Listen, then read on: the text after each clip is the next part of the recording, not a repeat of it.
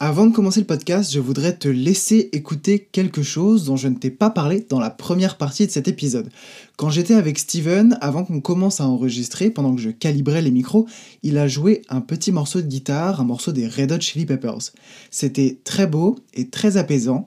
Je me suis donc dit que c'était une bonne manière de commencer cet épisode que de te laisser écouter ça.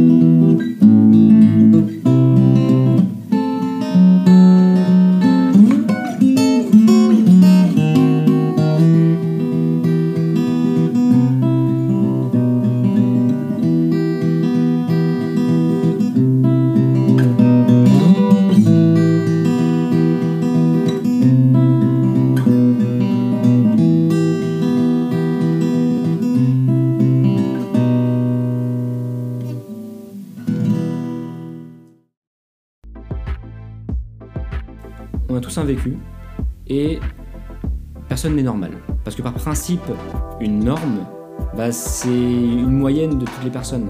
Et personne n'est pile dans la moyenne.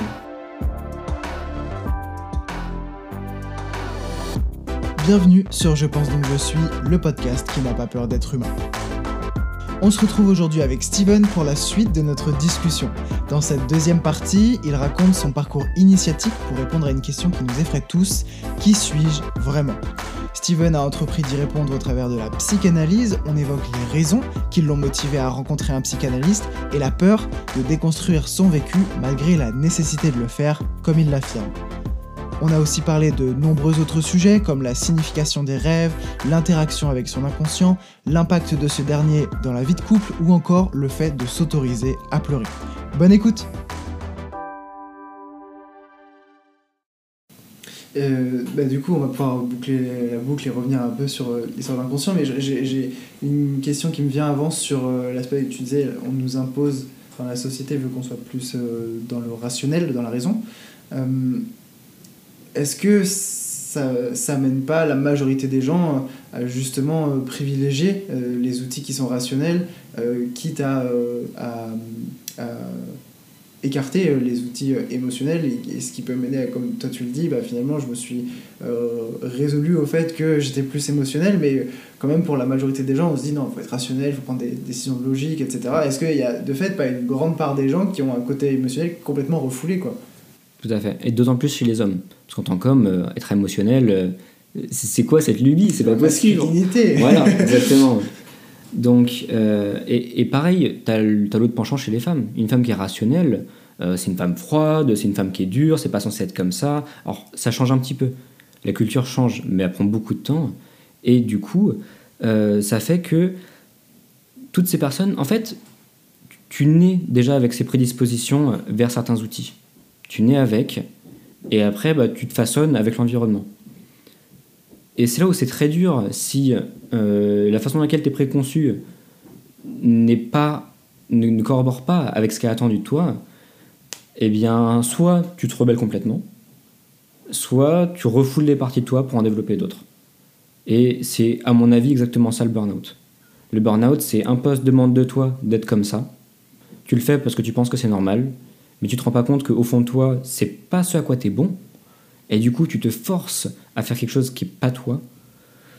T'en es capable, mais ça t'use. C'est pour ça que les gens qui font un burn-out, au début, ils sont capables. Ils travaillent même peut-être plutôt bien. hein.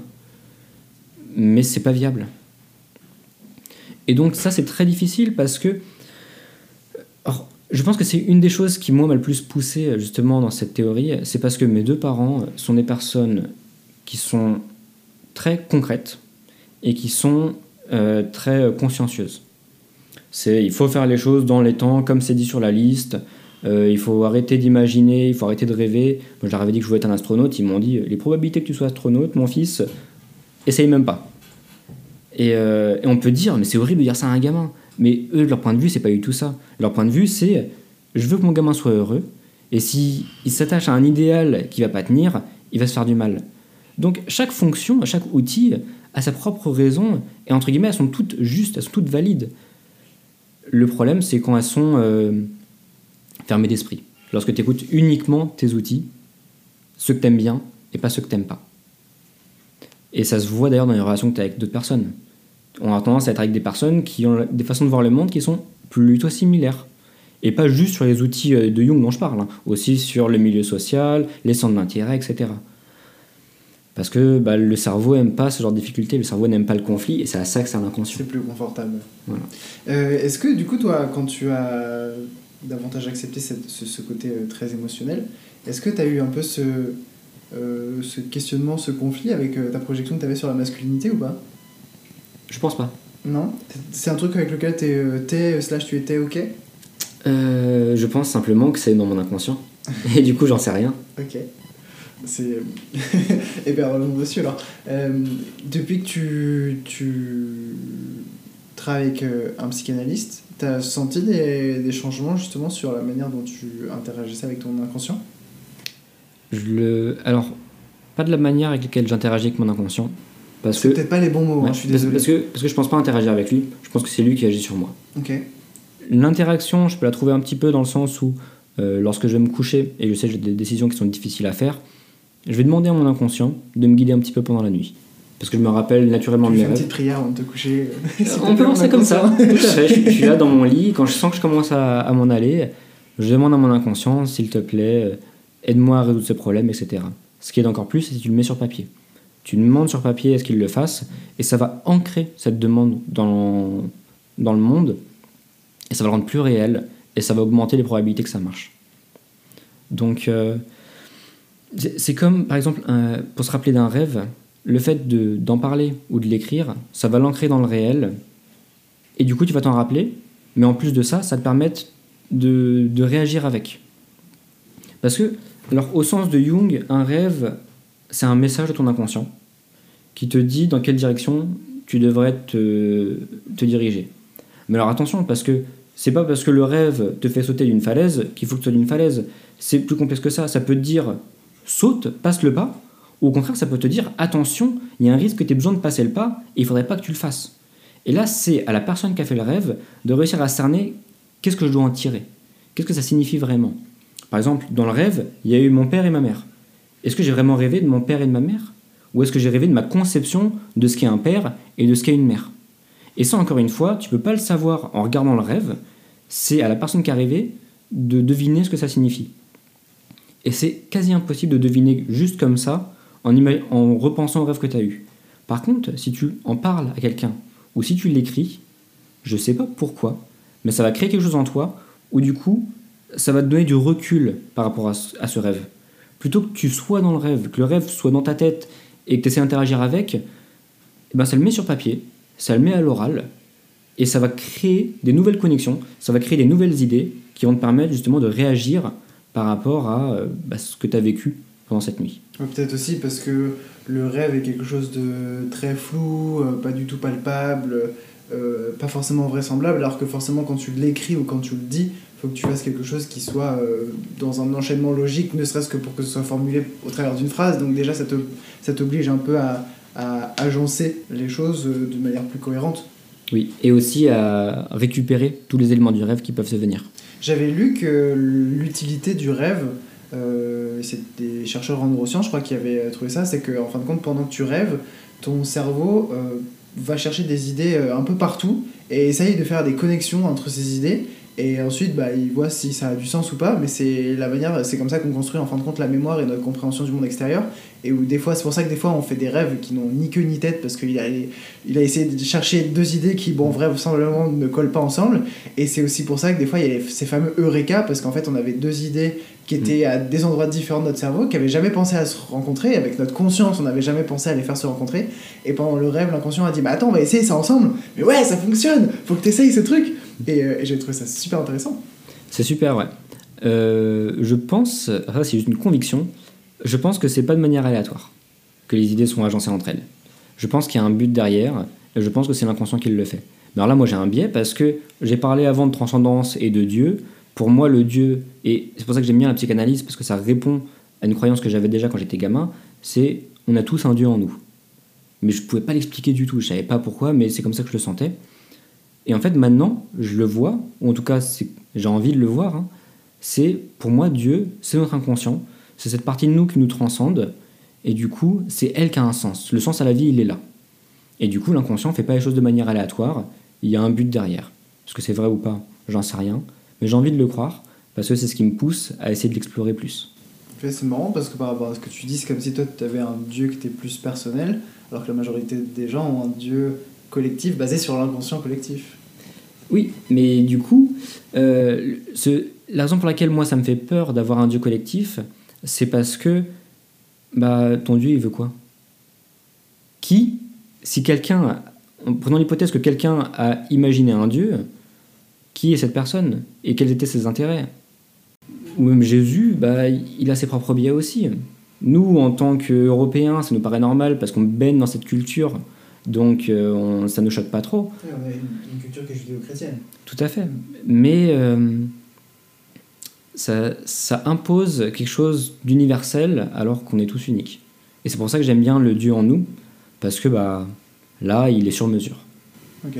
Ça t'est venu, venu d'où d'ailleurs cette euh, idée slash volonté de te dire ok maintenant je vais faire une psychanalyse, je vais aller euh, creuser euh, plus profond parce que c'est quelque chose qui peut être effrayant et je pense beaucoup de gens n'osent pas franchir ce seuil là parce qu'ils veulent pas voir ce qu'il y a derrière quoi, ils ont peur. Ouais et justement c'est très intéressant que tu dises ça parce que moi je me rendais même pas compte que j'avais pas envie de le voir.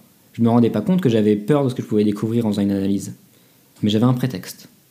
Mon prétexte c'était conscience professionnelle, je vais être coach, il faut que je sache mon inconscient, etc. Donc euh, c'est facile de se créer un prétexte, et d'ailleurs tant mieux, heureusement que j'en avais un, parce que sinon je ne sais pas si j'aurais passé le pas.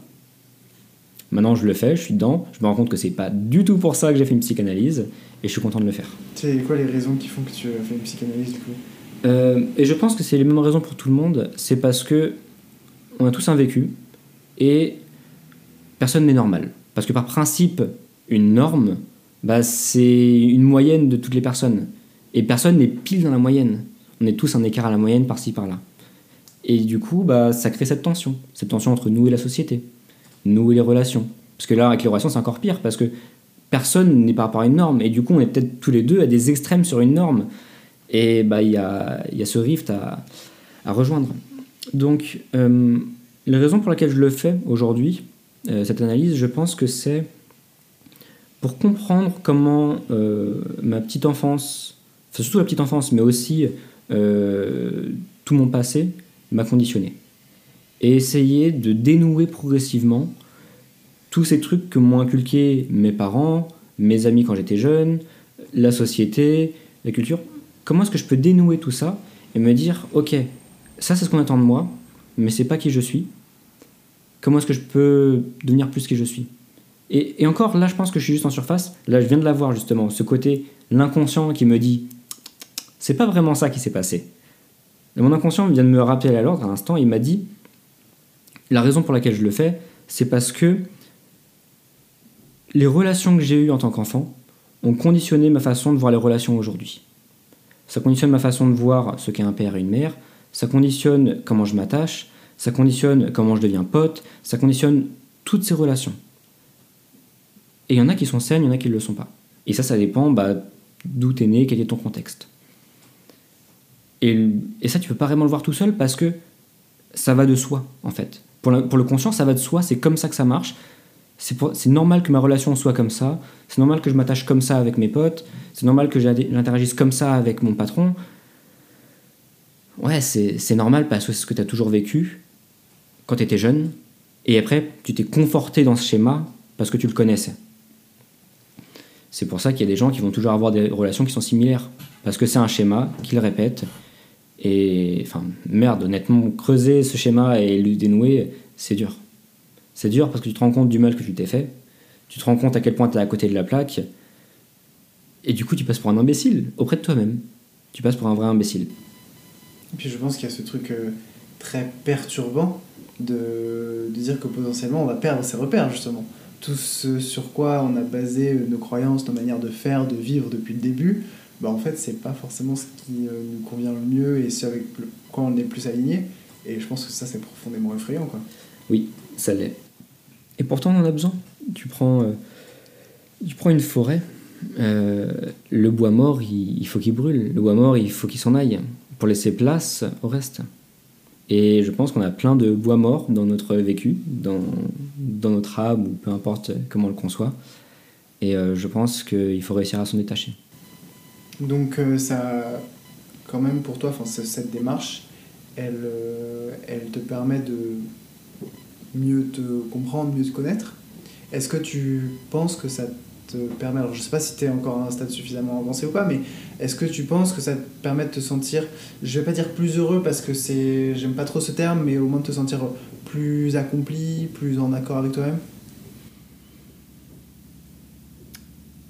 Au stade où j'en suis, je dirais que ça a plutôt l'effet inverse. Parce que euh, je suis à un stade où il y a beaucoup de déconstruction. Beaucoup de déconstruction de comment je conçois le monde. Et euh, par exemple, bah, je vais prendre l'exemple de, de mon parcours professionnel, enfin parcours euh, scolaire. Si je ferme la porte à mon inconscient et que j'écoute juste mon conscient, bah, tu peux faire des brillantes études qui vont pas te plaire, tu vas partir au burn-out mais tu as peut-être le temps de finir quand même et d'avoir ton diplôme. Mais une fois que c'est fini et que tu t'arrêtes et que tu regardes ce que tu as fait, ça te plaît pas. Et c'est ça le problème, c'est de se dire, euh, tu es capable de faire plein de choses, c'est super, mais si au final ça te plaît pas, est-ce que ça en valait la peine? Et donc je dirais que c'est un peu ça que ça me permet de faire, cette analyse, c'est de prendre des décisions euh, qui vont me plaire, qui vont être plus alignées avec qui je veux être. Mais par contre, ça me permet pas d'être plus heureux dans ce que je fais, parce que bah, je remets les choses en cause. Je... C'est-à-dire que j'aurais pu sortir de mon école d'ingé et être un ingé classique. Et j'aurais eu plus d'argent que j'en ai aujourd'hui, j'aurais une carrière qui est plus belle que ce que j'ai aujourd'hui, parce que je me suis cassé la gueule en voulant créer ma boîte. Et, et à ce sens universel, j'aurais ce sentiment d'être plus accompli. Mais est-ce que je serais plus heureux? Je pense que si je dis oui, ce serait de mentir. Oui, parce que c'est ce que j'allais dire. Après, ça dépend à quoi tu le mesures aussi. Mm. Pas que euh, la situation professionnelle ou euh, le, montant que tu as sur ton compte bancaire. Je vais revenir du coup sur ce que tu disais, sur comment est-ce qu'on peut. Enfin, comment est-ce que j'interagis avec mon inconscient. Donc, au final, euh, j'ai répondu indirectement à la question en disant que j'interagis avec lui au travers de mes rêves. Parce que, du coup, je vais demander à avoir des rêves. Lorsque j'ai un rêve, je vais vraiment essayer de lui laisser de la place. Je vais essayer de le laisser prendre de la place dans ma vie pour justement donner cette place à mon inconscient qu'autrement je refoulerais. Maintenant, comment est-ce que cette analyse a vraiment changé mon rapport à l'inconscient? C'est le fait que dans les discussions que je vais avoir, je vais beaucoup plus facilement avoir cet inconscient qui va m'envoyer une image et me dire Attends, c'est pas vraiment ça. Et c'est là où je me rends compte que je dis quelque chose pour plaire. Et c'est là justement où je parle de caméléon malgré moi. C'est, je sais que j'ai cette tendance à facilement voir les attentes des gens. C'est, je l'ai vu sur mon écran encéphalogramme en plus, hein. c'est, flippant. C'est les zones de mon cerveau que j'utilise le plus, c'est celles qui me permettent d'analyser les visages et les réactions corporelles. Et aussi l'écoute émotionnelle. C'est là où je suis le plus doué, que je le veuille ou non, parce que c'est là-dessus que je me concentre le plus, c'est écouter quelles sont les attentes des gens au travers de leur comportement. Et le problème, c'est que bah, j'ai pris ce mécanisme de m'adapter à, à l'autre personne, mais sans forcément être moi. Et c'est là où, du coup cette analyse m'aide beaucoup, parce que ça me permet de me rendre compte quand c'est cette persona, quand c'est ce masque que je porte qui va parler, et quand est-ce que c'est vraiment moi qui parle. Donc en fait, cette analyse, pour en revenir à ce qu'on disait, elle te permet d'être, de développer ta, ta, conscience de toi-même, ta self-awareness en fait. Et ce que tu disais tout à l'heure, c'est que, euh, de ce que j'ai compris, c'est qu'en fin de compte, c'est plus euh, un moyen qu'une fin. C'est un moyen qui te permet de mieux réagir et te comporter dans le moment, plutôt que de te dire, bah, je me connais, point. En fait, c'est plus euh, c'est, un outil que tu as davantage à ta disposition. Ouais. Et, et vraiment, c'est pour ça que l'analyse, c'est pas quelque chose à faire à n'importe quel moment parce que d'une part c'est long, mais d'autre part, euh, au début, tu fais, euh, entre guillemets, recul pour mieux sauter. Il y a quand même pas mal de ça. Tu déconstruis un petit peu ta conception de, du monde, de toi-même, etc. Et du coup, tu n'es pas très productif. Euh, et c'est pour ça que je ne recommanderais pas euh, quelqu'un qui a une crise ponctuelle d'aller voir un psychanalyste. C'est pas approprié. Tu as as une crise ponctuelle, tu vois un thérapeute qui utilise une, thérapie par exemple la thérapie cognitive comportementale, qui est plus classique, qui va répondre à ton problème, qui va permettre de jouer sur ton environnement pour être mieux. L'analyse, je dirais que son but, c'est vraiment, au travers de toutes les interactions que tu as avec ton psychanalyste, qui d'ailleurs, ton psychanalyste, le but c'est que tu le connaisses pas. Pourquoi? C'est pour que ce soit même pas un humain pour toi, ce soit presque ton inconscient. C'est ça le rôle que joue l'analyste, ou en tout cas dans l'analyse jungienne, et l'analyse freudienne, je ne sais pas comment est-ce qu'elle fonctionne, mais il me semble qu'elle est un petit peu différente. L'analyste jungien va vraiment avoir ce rôle de miroir, où il veut juste être, entre guillemets, ton inconscient, et te, te diriger dans les directions, pour que, une fois que tu as fait cette analyse pendant assez longtemps, ça devienne automatique d'avoir presque cette figure de l'analyste dans ta tête qui te dit Attends, c'est bizarre comment tu réponds à cette question. Pourquoi tu la survoles aussi vite? Est-ce qu'elle mérite pas d'être traitée? Et, du coup, c'est vraiment ça que l'analyse te permet c'est d'observer les parts de toi qui sont douteuses. Les parts de toi qui tirent des conclusions hâtives et qui, du coup, laissent toute une partie de toi-même dans ton inconscient. Et du coup, tout à l'heure, tu disais, euh, je suis dans une partie qui est euh, pas la meilleure parce que je suis dans une phase de déconstruction. Ça veut dire que dans cette phase, euh, toute cette phase psychanalytique, il y a des moments qui sont quand même personnellement difficiles par rapport à ce que tu déconstruis Ah, bien sûr. il y a des moments où. Je ne crois jamais arrivé de passer toute la séance à chialer, mais des fois, j'étais pas loin.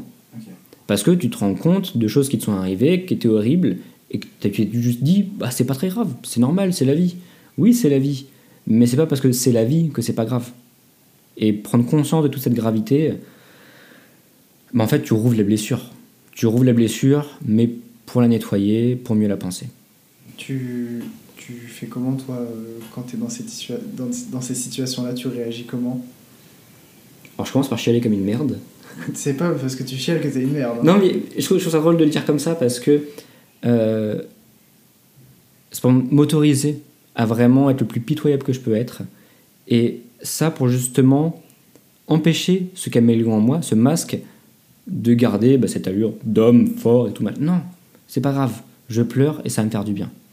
Et du coup, ce que je faisais avant de faire mon analyse, ça m'arrive quasiment plus maintenant, euh, quand j'étais pas bien, je regarde un film triste juste pour pleurer. Pourquoi? Le prétexte Non, même pas un prétexte, parce que je regarde tout seul. Hein. Donc euh, techniquement, personne n'a besoin de le savoir. Simplement pour que, une fois que je suis dans cet état triste et je suis en train de pleurer, eh ben, je peux traiter toutes ces émotions qui sont en moi, qui sont difficiles. Parce que j'ai déjà ouvert cette porte à cette partie de moi qui est, qui est pas évidente d'accès. Et une fois que je suis dedans, bah, c'est plus facile. Ok, c'est un peu le film, c'était la clé que tu voulais pas aller chercher toi-même. quoi. Ok, et oui, donc, euh, donc ça veut dire qu'il y a effectivement des, des moments euh, euh, bien bien durs, et toi, voilà, c'est plus. Et je, enfin, je veux dire, ça, ça t'impacte. Euh, enfin, je pense que ça doit, ça doit arriver euh, des fois où tu sors de la séance et genre t'es. Pas bien. T'es un peu normal, quoi. Ouais. Et tu rentres chez toi et jusqu'à ce que tu fasses dodo, euh, t'es. C'est ça. Ok. Bah, il y a des fois, quand, quand j'ai une séance avec mon psy, ma copine elle vient après, elle me dit Ça va? Je, Ça va pas du tout. ça, ça va pas du tout, du tout. Elle me demande si je veux en parler ou pas. En général, non, parce que bah, j'en ai déjà parlé. Et là, il faut juste que ça travaille, quoi. Faut que ça travaille. Donc, faut l'écrire. faut reprendre du recul par rapport à ça. Et en général, après, je peux en parler avec elle. Mais sur le moment, bon, bah. Non, ça, ça va pas, quoi. Et c'est normal. C'est ça l'analyse aussi. Si tu as une analyse qui est facile, ça veut dire que tu traites pas le problème. Parce qu'on a tous des problèmes. On a tous eu des moments dans notre vie euh, qui n'ont pas été cool. Et on a tous plein de blessures qu'on n'a pas encore nettoyées, qu'on n'a pas encore suturées. Euh, et, c'est à ça que ça l'analyse. Je suis complètement d'accord. Euh, mais du coup, tu disais tout à l'heure euh, qu'il y a des bons moments et des mauvais moments, et clairement, là, d'une certaine manière, on comprend pourquoi, parce que ça t'affecte tellement de fait toi, et par conséquent, les relations que tu as avec les autres, que, mhm. effectivement, même j'ai envie de dire, c'est. C'est presque, tu le fais dans un moment très égoïste parce que, comme tu le dis, là, si d'une certaine manière tu dois infliger ça aux autres, ou euh, je sais pas quelle est la fréquence tu fais des séances, mais à chaque fois que tu reviens, euh, t'es es dans le mal et tout, euh, pour les autres, ça, ça peut être vachement pesant, quoi. Alors, je te rassure, je suis pas dans le mal après chaque séance. Non, bien sûr. Mais, en gros, pour donner un ordre de grandeur, je dirais qu'il y a peut-être une séance sur 10 qui va m'affecter vraiment fort. Euh, les autres séances, je vais plutôt ressortir en étant pensif. Et il y a une séance sur 10 où je vais sortir et je suis euphorique. Parce que je me rends compte de choses bien. Donc, euh, on peut dire que j'inflige ça aux autres. D'un autre côté, euh, moi- C'est- pas Ouais, non, pas t'inquiète, pas. hein. Euh, mais la façon dans laquelle j'ai envie de le voir, c'est de me dire, forcément, au travers de cette analyse, je vais aussi observer, donc d'une part mon passé, mais aussi mon présent. Et dans mon présent, c'est mes proches. Et donc ça va être ma petite amie, mes parents, mes boss. Ça va être globalement les trois personnes à qui je traîne le plus, parce que mes amis, je les vois pas beaucoup en ce moment grâce au Covid. Et du coup, euh, au travers de cette, euh, cette analyse, ça va me permettre de me rendre compte, si je traite ces sujets-là, par exemple, si j'ai un problème avec ma boss, je vais en parler pendant l'analyse. Parce que ça me travaille vraiment beaucoup, j'ai envie de comprendre d'où ça vient, et je pense que ça va me permettre d'être plus cool, en fait, dans cette relation. Et si jamais il y a une tension qui continue de grimper avec le boss, bah, cette analyse va me permettre au contraire de, de l'apaiser. Dans ce sens-là, je trouve que c'est bénéfique. Oui, en fin de compte, c'est plus avoir une vision long terme, quoi. C'est-à-dire que, ok, sur le coup, euh, ce soir, ça va pas aller, mais, sur le long terme, euh, ouais, ok, d'accord, je vois. Et donc, euh, si on cherchait une réponse très concrète, c'est quoi le, entre guillemets, bon moment pour le faire? Un moment où t'es pas en train de. Enfin, comment dire? Le bon moment, je dirais classique, c'est tu traverses une crise d'identité. C'est. Donc, quand tu as 40 ans, Mais ça peut, mais ça peut se faire plus tôt. Ok. Ça vraiment se faire plus tôt. Euh, quand tu sais pas quelle direction donner à ta vie. Et attention, ne va pas à l'analyse pour qu'elle t'en donne une. Ça va pas te donner une direction. Déjà, la direction, elle va venir de toi et pas de l'analyste. Et de deux, il va se passer probablement un an avant d'avoir une réponse, avant d'avoir un semblant de réponse. Parce que déjà, pendant la première année, tu vas juste te rendre compte que tu as un inconscient et te prendre une tarte dans la gueule, quoi. Après, ça peut commencer à te dire, bon, bah, comment est-ce que je peux l'écouter Et dans quelle direction est-ce que mon inconscient aimerait me diriger? J'imagine le psychanalyste qui prend un, nouveau venu, et le nouveau venu qui se rend compte, et ah oui, là, ça y est, il s'est rendu compte de l'inconscient. Ça va être dur. Euh, ok, je vois, mais euh, est-ce qu'il y a, il y, a, y a vraiment des moments. Enfin, du coup, c'est quelque chose qui est vraiment long, quoi. Et je, Ouais. je vois déjà les gens qui se disent euh, la flemme, la flemme. La flemme, et puis en plus, l'argent, ça coûte cher. hein. Ouais. Mais eh, honnêtement, je vais vivre avec moi-même toute ma vie. J'ai pas le choix. Je suis bloqué avec ce type-là. Bon, bah, autant faire ce que je peux pour l'aimer au maximum. C'est une, une super bonne réponse. C'est vraiment cette notion d'investissement sur soi-même, en fait. On se dit investir dans du matériel, du physique aussi, mais en fait, euh, le meilleur investissement, c'est peut-être juste dans soi et de se dire, comme tu le dis, on va faire la vie ensemble, hein, donc euh, Mhm. autant que ça se passe bien, quoi. C'est ça. Même si ça prend un petit peu de sous et un petit peu d'argent au début, autant que ça se fasse pas mal. Euh, j'ai... Du coup, dans tout ça, dans tout ce que tu as dit, grosse question, c'est c'est quoi ton rapport à toi-même? Waouh. Mon rapport à moi-même a beaucoup changé parce que justement, euh, je pense en partie à cause de comment mes parents ont un rapport à eux-mêmes. Je suis quelqu'un qui m'impose beaucoup de choses. Je m'impose énormément de choses et forcément, comme tout le monde qui s'impose trop de choses, j'y arrive pas. Et donc, je me mets perpétuellement dans cette, euh, situation de tension entre mes objectifs et ce que je fais concrètement. Et euh, je me retrouve à procrastiner, etc. Enfin, à pas être heureux de ce que je fais. Du coup, euh, cette analyse m'aide un petit peu dans ce rapport à moi-même parce que. Ah, c'est difficile comme question. Je vais essayer de creuser un petit peu.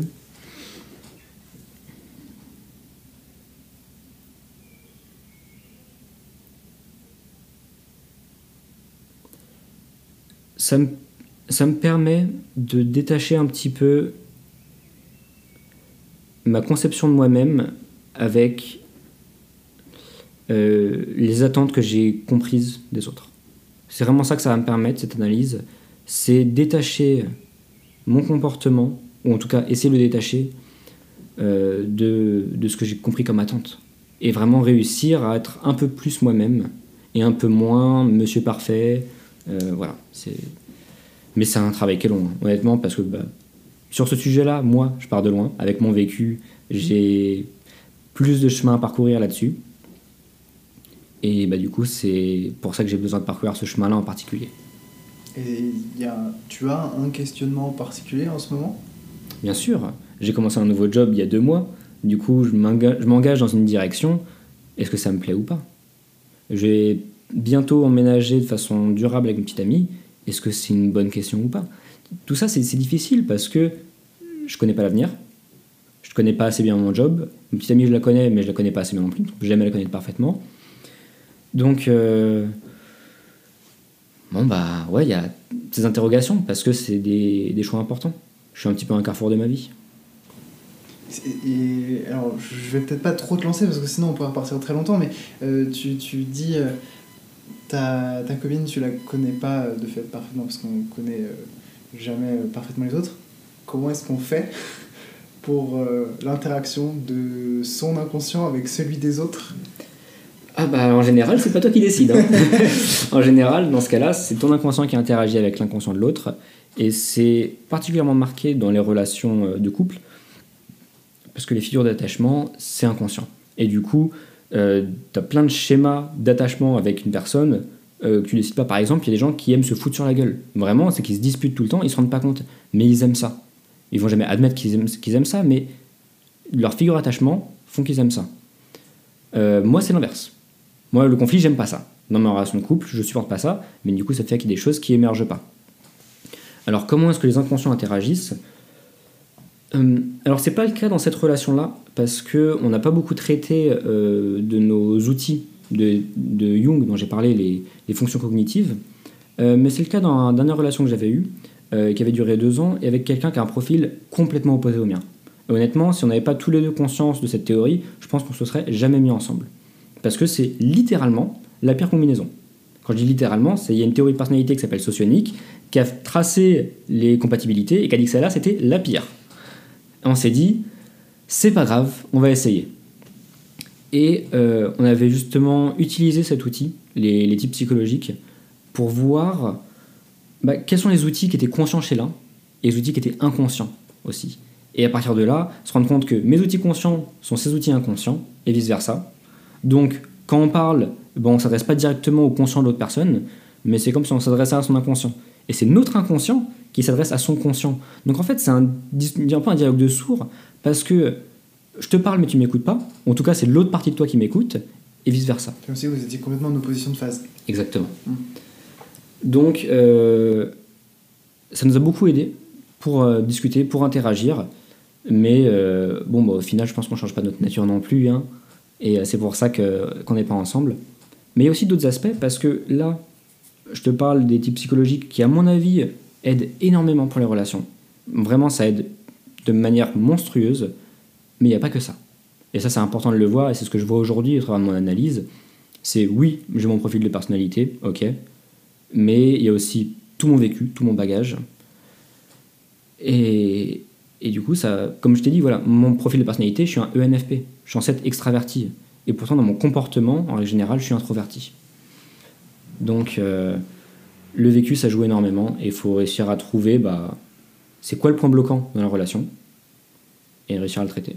Du coup, je pense que l'exploration de, à la fois de son profil et, d'être assez ouvert sur euh, ces différents outils, bon, déjà, il faut en avoir conscience, c'est vraiment des outils qui peuvent être euh, très utiles pour relation saine, si je puis dire. Bah, plus tu te connais et plus c'est toi qui vas parler et pas ton inconscient. Le problème, c'est que ton inconscient, bah, tu le traites pas, tu le laisses, et si jamais il y a un truc que tu n'aimes pas dans la relation, tu le fous dans ton inconscient, tu le refoules, bah, ça peut pas continuer de, grossir indéfiniment. À un moment, ça va ressortir. Et ça va ressortir et ça va piquer une crise de colère. Ou pas forcément colère, une crise de tristesse, ou une crise de manipulation, ou peu importe la crise que ça va être. Mais du coup, bah, vous faites du mal, alors que si tu mets ça dans le conscient, si tu as cette discussion difficile avec l'autre personne, eh bien tu fais émerger tout ce que tu veux pas mettre à jour. Mais le fait de le mettre à jour, ça te permet de l'observer, d'être critique et de le traiter. Tu peux pas résoudre un problème que tu ne vois pas. Ce qui semble assez évident, dit comme ça en vérité. On va passer au la section à la question des, des, questions sans bonne réponse, donc c'est des questions assez vagues, même si en vérité c'est un petit peu la base de tout podcast. c'est quoi pour toi être accompli? Ça a changé. Ça, pour le coup, l'analyse m'a beaucoup fait changer là-dessus. Parce que j'avais une conception de l'accomplissement qui était très universelle, très calquée sur la société. C'est euh, bah, être riche, avoir une belle position, être, euh, être connu, etc. Vraiment, je m'imaginais dans cette direction. Pourtant, mon comportement ne dirigeait pas dans cette direction. Et bah, c'est parce que justement mon inconscient me disait euh, mec, c'est pas ce que tu veux vraiment. Alors qu'est-ce que je veux vraiment? Eh, J'en sais rien. Sincèrement, j'ai aucune idée de comment définir un accomplissement aujourd'hui. Donc j'espère qu'à l'issue de cette analyse, ça sera un peu plus clair. Mais euh, l'accomplissement que je souhaite avoir aujourd'hui, c'est être plus en phase avec moi-même. Ok. Comment tu gères euh, le doute? J'en parle à mon psy, surtout. J'en parle beaucoup à mon psy, je l'écris. Et, euh, et j'essaie de le faire émerger, surtout. C'est vraiment comme ça que j'essaie de le gérer, c'est m'y confronter. Parce que si je m'y confronte pas, ça va me ronger. Ouais, je comprends. Euh, c'est quoi tes peurs? C'est en train de changer également. Euh, il n'y a pas longtemps, euh, une de mes peurs, c'était d'avoir laissé aucun impact sur ce monde. Maintenant, ma peur, je pense, c'est de finir seul. Parce que bah, si tu veux laisser un impact sur le monde, il y a de fortes chances que tu te tu profites pas de la vie avec les gens autour de toi. Et du coup, tu crée pas de relation vraiment euh, profonde. Et aujourd'hui, je me rends compte que c'est plutôt vers ça que envie de me diriger. C'est m'assurer que j'aime les gens qui sont autour de moi, que je côtoie des gens que j'aime et que j'en côtoie plein. Et c'est vraiment au stade de la peur, du coup? Bien sûr. Parce que du coup, je me rends compte que j'ai pas du tout investi assez dans les relations. Et donc euh, aujourd'hui, c'est une crainte pour moi parce que je me dis merde, j'ai 27 ans euh, et en fait, je pensais que j'avais largement assez d'amis Maintenant, je suis pas tout à fait d'accord avec, avec ce postulat. C'est quoi avoir euh, assez d'amis? J'en sais rien. Mais je me rends compte que moi, je, suis resté très proche de mon groupe de potes euh, que j'ai commencé à former en maternelle et qui s'est formé jusqu'au collège. Mais je me suis un peu suffi de ça. Tu vois, je me suis dit, hop, c'est mon groupe d'amis, c'est super cool, on se kiffe. Et du coup, tout le reste de mes études, j'ai pas particulièrement essayé de créer des relations. Et du coup, euh, je suis de nature à être créer des relations facilement. Donc j'avais toujours plein de potes là où j'allais, mais c'est pas des relations que j'ai entretenues parce que je mettais pas l'effort dedans. Et aujourd'hui, je me rends compte que c'était une grosse erreur. Ok. Qu'est-ce qui te fait sourire? Hmm. Ce qui me fait sourire. Euh, une des choses qui me fait le plus sourire et qui peut me faire sourire au point d'en pleurer, euh, c'est lorsque je compose un morceau à la guitare. Parce que lorsque je compose à la guitare, c'est mes émotions que je vais traduire. Je vais les traduire sous une forme musicale. Et, et c'est très égoïste comme réponse, hein, parce que c'est même pas dans le fait de bah partager avec les autres, mais c'est justement cette connexion avec soi, le fait de sentir que j'exprime quelque chose de manière musicale, et il y a mon inconscient qui répond, et qui du coup me crée toutes ces émotions. Et me dire là, j'ai mis le doigt sur, sur moi-même. C'est super chouette tu as un personnage euh, réel ou fictif qui est une source d'inspiration pour toi? Oui, euh, personnage réel, j'en ai. Je dirais que j'en ai trois. Euh, d'une part, Carl Jung, forcément. Même si je pense que sa vie n'a pas été super chouette, ses travaux ont été monstrueux. Le docteur Dario Nardi, qui a repris ses travaux et les a connectés un petit peu avec les neurosciences. J'ai adoré parce que il y a mon côté ingénieur qui, trouve son compte aussi, et le côté concret, réel de cette théorie. Et le dernier, euh, je pense que je suis loin d'être le seul, c'est Elon Musk. Parce que bah, c'est incroyable à quel point il a une vision et il donne tout pour la rendre réelle. Et franchement, chaque lancement pour ses prototypes de fusée, je suis derrière mon écran et je regarde. Parce que je trouve qu'il fait vraiment avancer l'humanité. Nice. Euh, est-ce que tu veux faire la question de l'invité? Donc, c'est-à-dire, c'est toi qui me poses une question, peu importe euh, laquelle elle est. Ou est-ce que tu veux faire la carte avant? Euh, j'ai gardé la carte pour la fin. Ok, d'accord. Pourquoi je pense donc je suis? Ah, c'est une bonne question. Euh, ça va, j'y ai repensé hier soir. Euh, je pense, donc je suis en fait, euh, donc pour rappel, je pense avec un A, parce que j'ai cette croyance profonde que justement, et je pense qu'on l'a bien exploré dans ce podcast, dans cet épisode, c'est euh, que c'est tout ce qu'on vit, et particulièrement les choses qui sont difficiles, qui façonnent la personne qu'on est.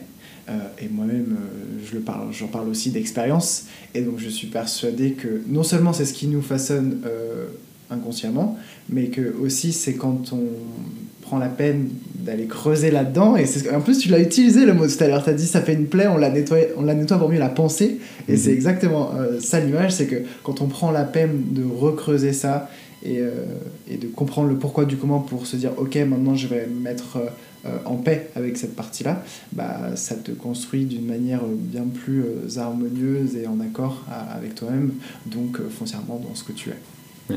Super. Voilà. Bon, bah, du coup, on passe à la carte. Ok.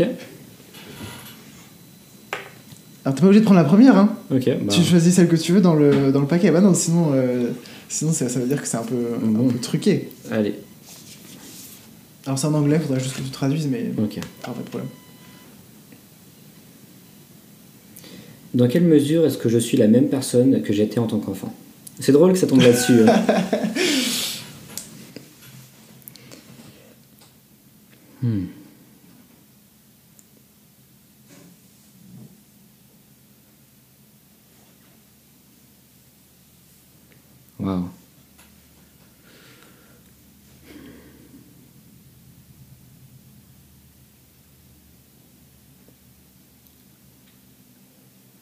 C'est difficile parce que je sens qu'il y a beaucoup de parties de moi que j'ai laissé tomber. Certaines qu'il fallait laisser tomber parce que bah, simplement on grandit, on devient un adulte. D'autres parce que euh, parce que la société me demande de grandir. Et je me rappelle d'une conversation que j'ai eue dans une soirée dans un ascenseur en train de fumer un joint. C'était n'importe quoi. hein. Et euh, et la personne m'a dit que l'enfant en moi, je l'avais tué. Et ça m'a marqué. C'est dur de dire c'est ça. dur de dire ça. Ouais. Et ça m'a marqué. Je me suis dit, mais pourquoi est-ce qu'il me dit ça? Qu'est-ce que ça signifie? Et je me rends compte que, bon, forcément, hein, le, le mec, il projette probablement ses propres choses. Je le connais pas du tout. C'était vraiment un inconnu. On a juste beaucoup discuté ce soir-là. Et euh, et il y a une partie de vrai. Il y a une part de moi qui a décidé de mûrir plus vite. Je voulais mûrir plus vite parce que c'est ce qu'on attendait de moi. Et en faisant ça, j'ai perdu ma joie de vivre. Je pense qu'il y a toute une partie de ma vie euh, qui a commencé à peu près en, prépa et qui s'est finie euh, pendant à peu près quand j'ai commencé l'analyse hein, dans ces eaux-là, quelques mois après l'analyse, où vraiment j'étais trop sérieux. Et j'ai perdu cette envie de jouer, de d'être un enfant, et du coup je me retrouvais à la faire contre moi, contre mon gré. Je me retrouvais à faire trop la fête, à jouer trop aux jeux vidéo, des choses comme ça, parce que c'est mon inconscient qui me disait mais c'est ça aussi être un enfant et il faut que tu te le permettes. Et moi consciemment je ne le voulais pas, et du coup euh, c'est devenu une addiction contre laquelle je me battais. Euh, mais donc cette partie-là est encore en moi. Je la sens aujourd'hui et je pense que j'arrive un petit peu à reconnect- reconnecter avec elle. Cette partie de m'émerveiller de tout et vouloir jouer avec tout. Profiter de la vie telle qu'elle est et tout est une occasion de s'amuser. C'est aussi curieux que ce soit toi qui sois tombé sur cette question parce que je pense que la plupart des gens, moi y compris, auraient tendance à chercher une réponse consciente du coup, et toi t'as donné une réponse qui est relative à l'inconscient. C'est très intéressant. Euh, du coup, moi, ma réponse, dans quel aspect je suis toujours la même personne que le petit Donatien Euh, euh, mes parents éc- écoutent assidûment le podcast, donc j'aurai confirmation ou pas euh, une fois qu'ils auraient écouté cet épisode. Euh, je pense que j'ai toujours été quelqu'un très curieux, déjà, qui cherchait beaucoup à comprendre les choses, et ce qui se manifeste aussi maintenant dans cette volonté de chercher à me comprendre et à comprendre les autres. Euh, j'étais un fanat de C'est pas sorcier quand j'étais petit parce que voilà, je comprenais comment ça fonctionnait. Et je pense que ça, c'est quelque chose que j'ai toujours beaucoup et qui, euh, comme je viens de le dire, euh, se manifeste maintenant différemment. Mais j'ai toujours vraiment ce souhait de réussir à, comprendre les gens, les choses, le monde qui m'entoure. Et puis, je pense qu'il y a aussi ce, cette joie de vivre dont tu parles, d'après ce que j'ai compris de ce qu'on m'a raconté, j'étais un enfant qui était quand même plutôt joyeux et dynamique.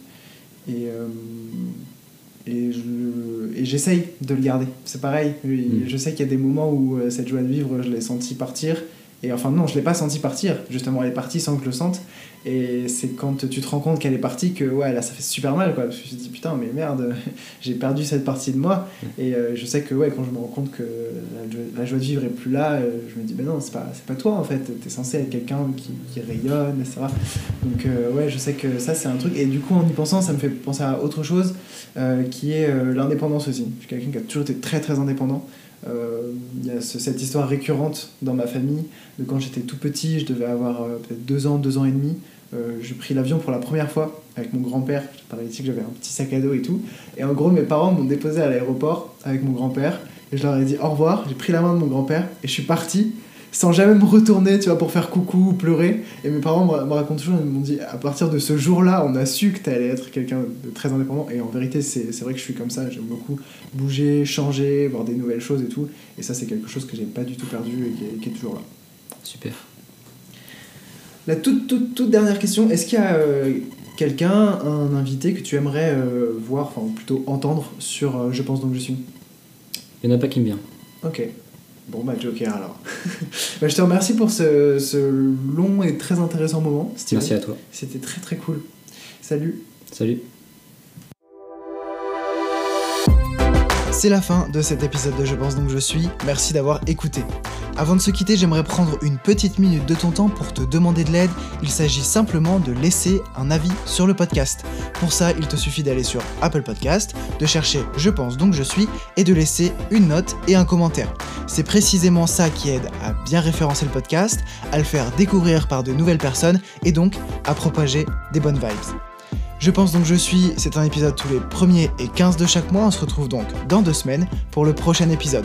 Je te mets également toutes les informations dans la description du podcast pour me retrouver sur mes autres contenus.